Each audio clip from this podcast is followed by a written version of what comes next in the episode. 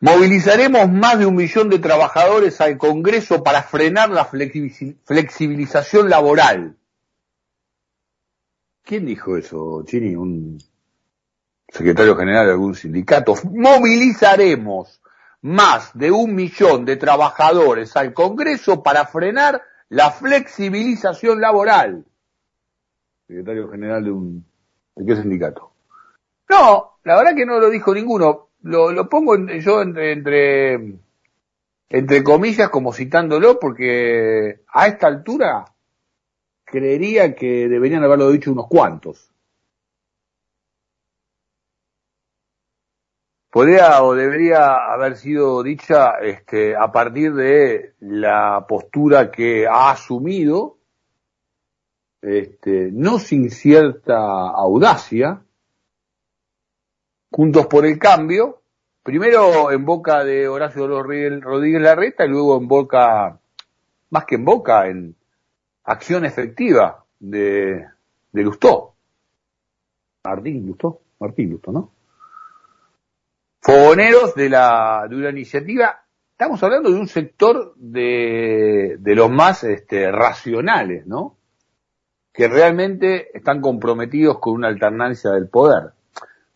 Ese sector que uno tiende a, a, creer, a pensar, a entender que no es el que quiere que peor le vaya al gobierno. Por supuesto que quiere que ser este, la nuevamente alternancia de poder en el 2023, pero no a costa de flagelar a la Argentina, ¿no? Como ha ocurrido con otros compañeros de andanzas en el gobierno anterior. Eh, no, no ha ocurrido esta reacción por parte de, de, referentes gremiales, de referentes sindicales. Por supuesto que hubo críticas eh, y algunas este, con, con cierta contundencia, pero no se habló de movilizar. Hay una movilización pautada para conmemorar el Día de la Lealtad, eh, corrido por otros asuntos también, pero para conmemorarlo finalmente, donde el movimiento obrero, este, conjuntamente con los movimientos sociales, piensan llevar adelante una movilización importante que obviamente va a ser a días de las próximas elecciones de medio término, con lo cual van a ser también signadas por lo que hace a, a la campaña electoral. En este sentido, eh, el sindicalismo y los movimientos sociales estarían comprometiéndose en una suerte de apoyatura al actual gobierno para conseguir más votos en las elecciones de noviembre, para convencer a aquellos que no han, que no han ido, para convencer a aquellos que en otras elecciones los han votado y en esta le han dado la, la espalda. Incluso se anunció esta movilización antes de todo este proceso que se está viviendo de renovación de autoridades en la Confederación General del Trabajo, en la CGT. CTA en el sentido institucional está un poco más en una suerte de stand-by. Eh, siguen con tres centrales, si bien este, hay unas disputas legales, este, siguen referenciándose, por lo menos en el arco político y gremial, tres centrales. En el caso de la Confederación General del Trabajo hay una sola central, pero hay diseminados distintos sectores que hoy por hoy tiene una postura muy crítica o medianamente crítica del recorrido que va teniendo. Todo esto, bueno, en el arco macro, ¿no? Este, de las disputas políticas de las entidades de tercer grado. Ahora, en la calle, en el día a día, en las fábricas, en los lugares de empleo, poca presencia gremial y poca presencia gremial de las principales referentes, de las principales figuras.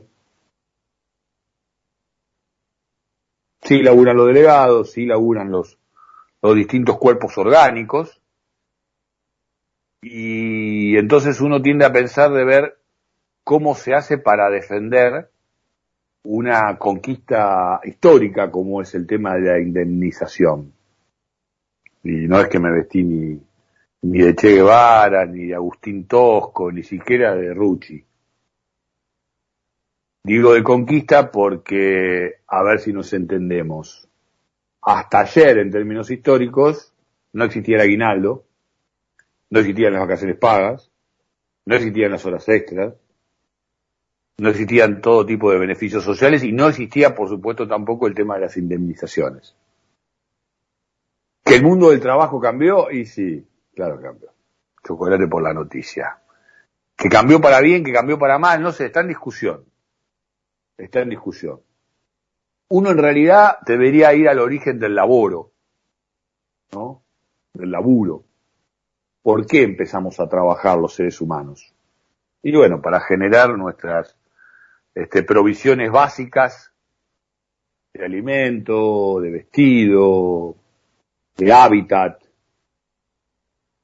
Después vendría también algunas cuestiones que tendrían, ¿por qué no?, ligadas al placer. Ahora, no hay una postura contundente para defender una conquista o un derecho adquirido como es el tema de la indemnización, como debería ocurrir. Y hoy estuvimos buscando empresarios. Queremos discutir este tema porque sé que hay muchísimos empresarios argentinos con muy buena leche para intentar generar empleo. Hay muchísimos que no, también. Pasa en todos, ¿eh? En todos los sectores. Uno por uno podríamos enumerar. Ni que hablar, no como nos ponemos en el poncho en los que ejercemos el rol de opinadores y comunicadores.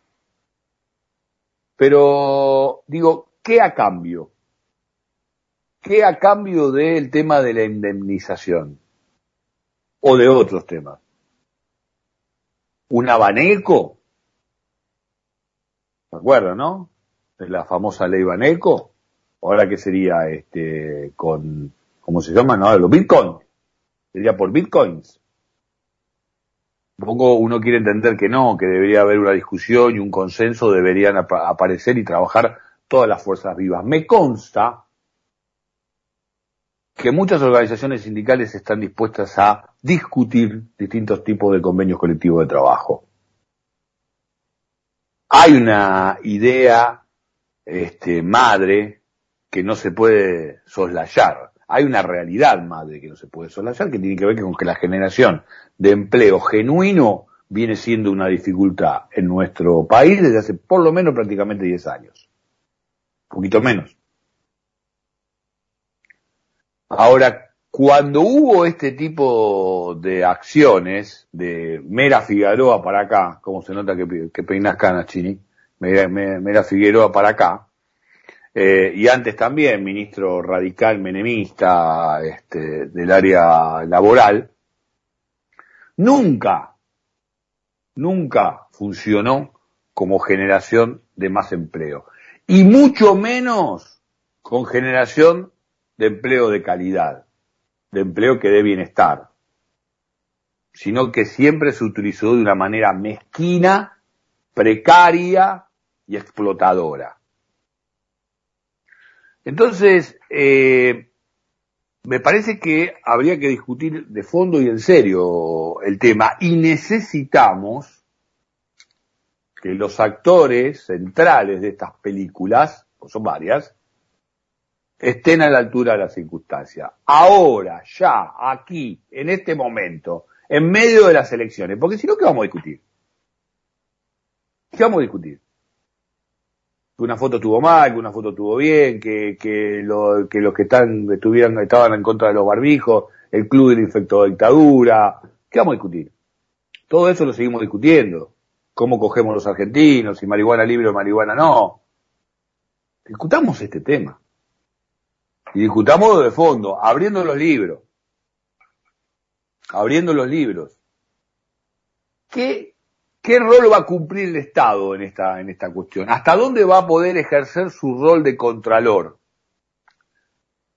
Tío anarquista me decía, vos pibe todo muy lindo, pero no, no te creas que solo por ser laburante es buena persona. Hace poquito un amigo empresario me decía, un trabajador es un problema a plazo fijo. Terrible. Bueno, metemos todo en la discusión. Todo metemos en la discusión. Ahora, del otro lado también, ¿eh? La cuestión de la rentabilidad y llevártela fuera a cuentas offshore, no reinvertir en la empresa, no reinvertir en mejores condiciones de seguridad, no reinvertir en generar nuevas fuentes de laburo. Y el Estado atrás. El Estado atrás. El Estado laburando en serio, no burócratamente como una escoria ni como una casta. Laburando en serio y diciéndole al laburante, escúchame, vamos a protegerte, vamos a generar el empleo, laburá. Y diciéndole al empresario, vamos a generar condiciones mejores de laburo, invertí. Las cosas que se pueden hacer en la Argentina, las condiciones que tiene nuestro país, ya hemos dado varias veces este, una larga lista de razones por las cuales nuestro país sigue teniendo oportunidades para, para salir adelante. Eh, y no ha ocurrido, lamentablemente, desde hace muchísimo tiempo, porque incluso ahora se discute el tema de robotización, la nueva este, revolución industrial. Ahora, ¿para qué, qué le implica al laburante esta, toda esta cuestión? Como, como una, como, como algo favorable o, lo único que se quiere es explotarlos para que sean este, limpiadores de sus cinco baños, aquellos que están en la punta de la pirámide. Más aún en esta época donde a partir de un montón de, cambios en lo que tiene que ver con las relaciones laborales, no es, digamos, el commodity fuerza laboral está también en discusión. Ya no se necesitan tampoco como trinchera las personas en lo que tiene que ver con las guerras. Entonces me parece que si vamos a plantear todas estas cuestiones, pensémoslos en un tiempo, en un modo abarcativo y en un modo que implique generar mejor calidad de vida para todos. Y si no, digamos que no. Y si no, digamos que estamos pensando un mundo para menos y pensemos qué hacemos con nosotros, con los excluidos, con los migrados, con los que sobran. Porque el tema son los otros, ¿no? Y cómo juegan. Y cómo juegan. Lamentablemente no está puesta eh, en superficie como debiera esta discusión y uno espera, espera realmente que, que, prontamente, ¿no? Ocurra, porque hay una necesidad que sea así. Y en todo caso lo que se plantea el oficialismo, lo que ha planteado la propia CGT es ir a explicarle a los trabajadores que votaron a otras fórmulas que esa otra fórmula está buscando dejarlos sin la posibilidad de cobrar indemnizaciones por su tarea laboral. Eh, que, que 5 o 6 millones de aportantes seamos los que sostenemos, 5, 6, 7, los que sostenemos todo el andamiaje del funcionamiento del país, la recaudación del Estado de lo que tiene que ver con lo laboral, no está bien. Seguro que no está bien. Es un elemento a corregir.